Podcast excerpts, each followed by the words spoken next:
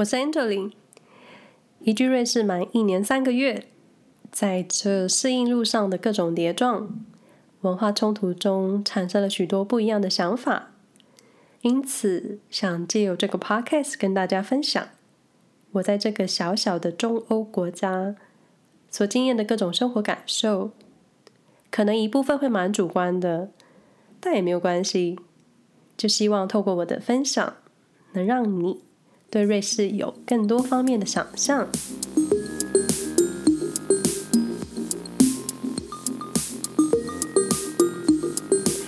前几天风很大，然后没多久就看到苏黎世湖上出现许多风帆船，然后就想到我们家前几个月卖掉的快艇，就觉得好像可以来分享一下跟快艇有关的体验。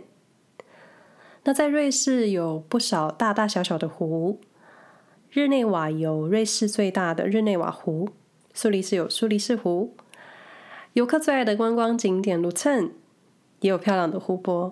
瑞士有将近一千五百条的湖，那面积超过两平方公里的湖泊就有三十七条，就是这个土地上很多水的意思。瑞士人很喜欢，也很用力把握夏天。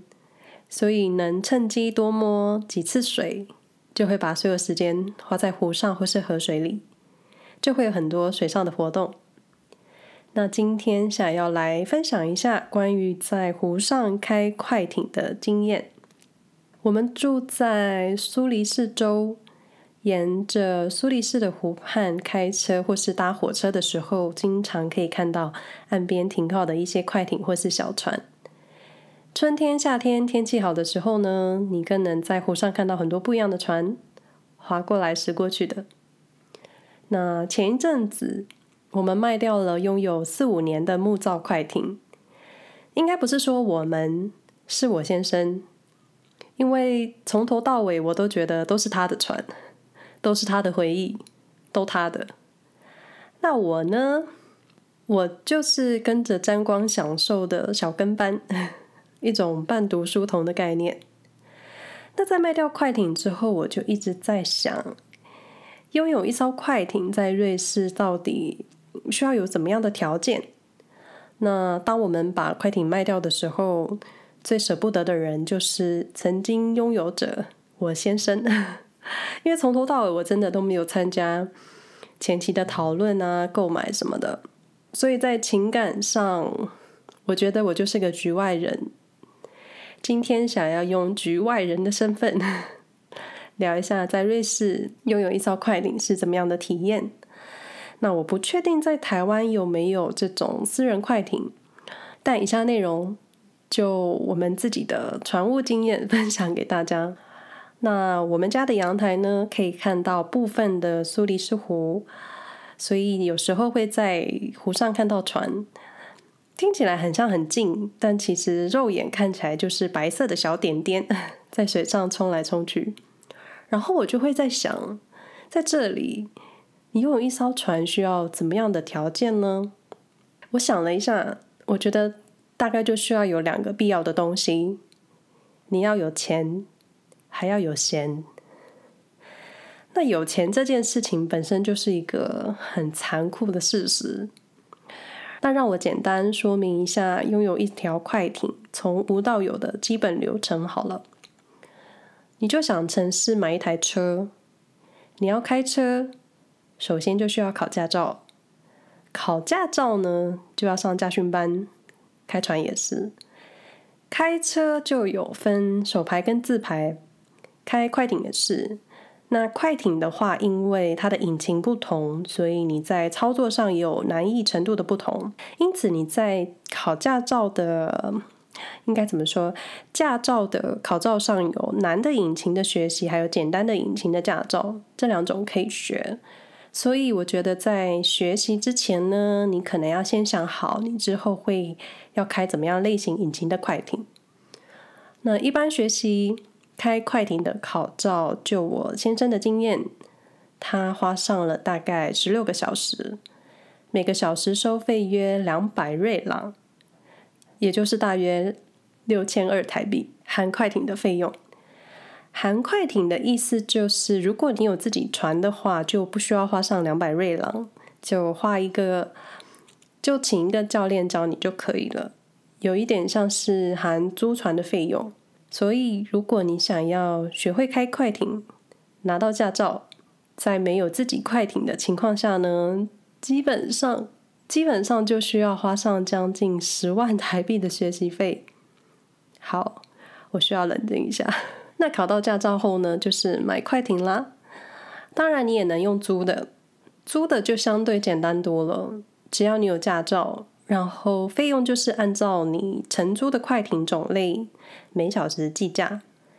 如果说要买船的话呢，对我这种门外汉来说，买船的选择就跟买车一样吧，看材质、看制作、看。大小，然后看看品牌，再看看其他配件。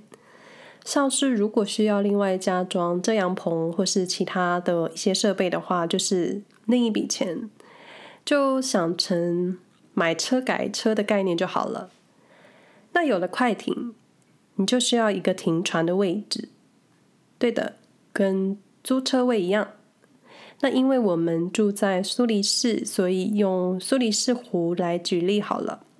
苏黎世湖有公有船位跟私人船位两种，公有床位就比较便宜，大家可以跟有关单位登记，然后你需要等，大概等个十年二十年吧，对，不夸张，因为在湖上你能安全停船的限制范围很多，所以你真，所以你能真正停放船的地方很少，那可想而知，船位就是一个很巨大的稀缺。那我曾经看到有人为了不让自己的船位空着，就停着自己大型的塑胶充气船，这种情况也是有的。那我们家的状况就是买快艇的时候跟着船位一起搭配，是属于快艇公司的私人船位。那我想应该就是业主跟政府承租湖岸这一区，然后在卖船的时候一起搭配这么稀有的船位。我觉得这应该是很多买船的人愿意做的事，因为你要等一个公有船位真的太难了。那因为湖水上的波浪，让停船的时候会因为波浪的推进一直走偏，船本人都不便宜了，你就不会想让自己的船去碰撞其他在岸边的船啊，然后损害。所以一个好的船位可以省下很多时间。那私人船位要价多少呢？我们的船位一个月大概一千两百瑞郎，也就是台币三万七，而且一次还要付半年。好，再让我冷静一下，就是一个租，就是一个租车位的概念。那你想一下，不论是苏黎世湖或是日内瓦湖，一个湖就这么大了，政府许可你停船的地方就这么多了。物以稀为贵，就跟在台北想要临停找车位一样。但是有钱不一定有船位，可是聪明的业主，像是我们买快艇的那间公司，他们会把其他顾客的快艇放在自己造船厂的空间，而不是放在湖上。那就有一个麻烦的地方，就是每次你想要开船，就得先联系船务，请他们帮你把船送下水。然后等你结束游湖之后，再把船送上岸。所以我觉得得到一个水面的船位算是蛮幸运的。可是这两个船位的费用都一样，没有谁比较便宜，很公平，因为这里是瑞士。那说到这，你觉得哎够了吧？你还要付什么钱吗？嗯，有的，你必须要帮船保险，这件事情很重要。因为维修费用超级贵，别忘了我们现在人还在人工费又极高的瑞士，所以帮快艇保险有什么问题，不小心碰到其他的船，只要有事，都会让保险公司付。那保险费用会是多少呢？以我们家为例，一年大概一千八百瑞郎，也就差不多五万六台币，只保船不保人。但你只要想到，你前面为了开船这件事都已经付了这么多的钱，缴了学费。那至于强制的保险呢，其实好像就不是这么需要计较的事了。那说到这，你会问，还要付什么钱吗？嗯，就我所知，应该就是这样了。我们可以先松一口气。那另一个拥有快艇的必要条件，或是拥有船的必要条件，就是你要有时间。你说时间嘛，挤一挤就有了。但基本上你都一定会想要在湖上待个一天半天的，然后再回到人间。然而，一个适合开船的好天气是必要的。所以在时间，在需要时间这方面呢，你需要考虑天气还有季节。那夏季就是超级旺季，真的只要夏天天气好，湖上就有超多船。加上湖面，加上湖面上的气温比较低，确实比较凉爽。但湖面上就是太阳直射，很适合，很适合喜欢晒太阳的欧洲人，也就不是我这种人。那天气好的时候呢，除了快艇，还有一些风帆船，还有观光或是运输的船，也就是各种船都会挤在湖上。那苏黎世就是一个天气好就没有风，然后湖上就有很多快艇。天气稍微走偏，你就能看到很多风帆船在湖上。所以在苏黎世湖上开船，真的就是一个看天气的活动。所以，所以在这个时候出现了。天气好的时候，湖上就有很多快艇。快艇多的时候，就会有交通问题。然后你其实无法放松，因为船只一来一往，你坐在船上或是躺在船上，其实很颠簸，起起伏伏的，其实就很难放松。那蛮多人会把船开到湖中间，关掉引擎。然后在湖上休息、聊天、吃东西，或者下水游一下什么的。那因为水波的关系，船会自己漂移，所以你偶尔还要留意船本人不会飘到其他地方，或是或是远方有其他船开来的时候，你要避开。那其实一般来说也不能放太松，过船的人可能就比较需要紧绷一点。那在靠近湖岸的一定距离呢，船速是有限制的，你不能开太快。如果你在那个范围超速或是开太快的时候，会怎么样呢？警察会来。对的，湖上也有水上警察，然后警察也是开船来的。就像前面所说，你把船想成车，湖想成马路，其实就很能理解了。所以，同样你违规也会吃上罚单。那我们家每次要开快艇的启动仪式，就是看到天气好，抓紧时间准备好食物啊、书本、相机。相机是我的啦，然后你想带什么上船，你就带着去。然后我们就开车到湖边的船厂。那因为我们的船位在水面，然后呃蛮幸运的，就是在嗯、岸边的第一个船位，所以出发跟停靠都很方便。但是开船前呢，总是要把呃帆布从船面上卸下，就是遮雨遮阳，还可以遮飞鸟们粪便的巨大帆布。听起来会觉得有点好笑，但是鸟类的粪便很难清，而且很容易伤到船的材质。那然后回程结束之后呢，你还要用这块帆布再好好的、小心的把船盖起来。毕竟你只要没有处理好，下雨什么的，船就跟碗一样会装水，就跟你不会想要你的车进水是一样的道理。所以好好的盖好、遮好是很重要的事。然后每次看到我先生跳上船、跳上岸，忙进忙出，都觉得他在执行一种仪式。但他说他很喜欢，也很享受这个仪式。可我看起来就是觉得，哎呦，好麻烦哦。那在前几个月，我们家把快艇卖了，是在一个天气晴朗，先生在午后工作结束之后，想要享受自己空间的时候呢，他本人恰好，他本人恰好在湖中央看报纸，就被船务代理人通知，船已经卖掉了，而且他说从现在开始都不要用你的船，这么紧急通知。这距离我们家快艇上架开卖还不到一个礼拜的时间，这么快就被订走了。所以我先生是在来不及感伤的情况下，就跟快艇说再见，就是这么突然。那为什么要卖船呢？呃，我们考量了一些因素，首先就是最实际的钱，谈钱伤感情，也伤荷包。那虽然目前为止都不是我的钱，我卖肾也负担不起，但只要想到一个月的船位，差不多是一张瑞士台湾来回机票的时候，我就会想：天哪，留给我飞回台湾多好！但我没有跟我先生说啦，毕竟那是他的钱，他怎么用是他开心的事。然后你再想想，一年十二个月，我们真正能好好享受开快艇的日子，只有。只有春末到初秋这么短吧？你说这几个月很长了吧？但是，但是又出现了，这是一个看天气的活动。你需要好天气。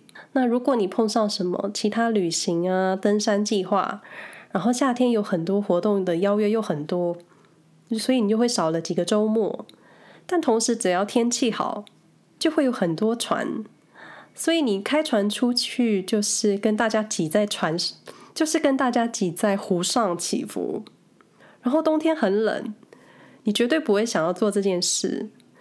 但是冬天一样要付船位费，然后又是这些钱留给我买机票回台湾多好。我真的是一个很实际又想回台湾的人。当然，一直在撒钱的我先生也觉得。每年开船的时间越来越少了，那在拥有四五年的船之后，也够了吧？撒出去的钱也够了啦。把副船的租金拿来做其他事，存起来或投资，好像更好。当然，买快艇算是一种投资，只要你选对物件，然后保养照顾得好，其实在转手的价格也不会太差。那我就在想，我们家的船能这么快脱手的原因，可能一部分是因为我们是中型快艇，加上手工木造的快艇呢，在瑞士算是很稀有了。啊，听说这个瑞士百年造船的品牌已经不再制作这种规格的快艇，而且洁癖鬼如我先生，每次开船回岸的时候，都是各种擦拭、各种爱惜。快艇本人看起来就是很新，而且他五年前买的时候已经是二手了。那我觉得另一个卖很快的重点，就是因为疫情的关系，大家不能出国，钱没地方花，嗯，而且开快艇在水上还能保持社交距离，所以今年快艇的销售成绩比往年还好。那一来一往的买卖算起来，我们好像只有付出船位的费用、学习驾照费，还有像是保险的费用，听起来没有太大的损失，有点像是我们花了一大笔钱来租这条快艇，所以，所以一艘好的快艇算是一种投资吧。最后呢，我们的快艇是被住在义屿区的一对情侣买走了。后来知道对方是向银行贷款，用分期的方式买了我们的快艇，圆了一个拥有快艇的梦想。所以我想，在瑞士拥有一艘快艇，可能是多数人的美梦吧。只不过我们的梦醒了，现在买了一艘充气船来自己手划，好像也可以啦。我觉得能碰到水就好了。我这个人的愿望是不是太小，还是我就是没有享受的命啊？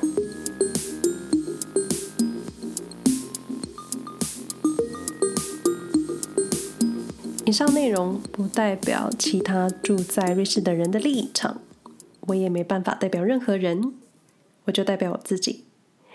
如果有住在瑞士的华人乡亲，觉得今天的分享内容哪里不对劲，或是想要补充的地方，欢迎写信给我，或是到 Instagram、脸书留言分享给我，我会择日汇整与分享。瑞士生活没有攻略 Podcast 节目，目前能在 SoundOn、Spotify、Apple Podcasts 以及 Google Podcasts 找到。欢迎订阅与追踪。使用 Apple Podcast 收听的朋友呢，希望能获得你们的五星评价，留言告诉我你的收听体验，对我来说是一个很大的帮助。但还是希望你们选一个自己惯用、常用的平台，怎么方便怎么来。另外，也可以在 Facebook 上搜寻安乔林，安全的安，荞麦面的荞，不是冰淇淋的淋，可以找到我的粉丝专业。Google 搜寻瑞士生活没有攻略。能找到我所写的日常文章，搜寻安乔林，基本都能找到我在网络上留下的各种足迹。如果不想错过节目的话呢，欢迎订阅，开启提醒。喜欢这个节目的话，也请分享给你的朋友们。那我们下回再说喽，拜拜。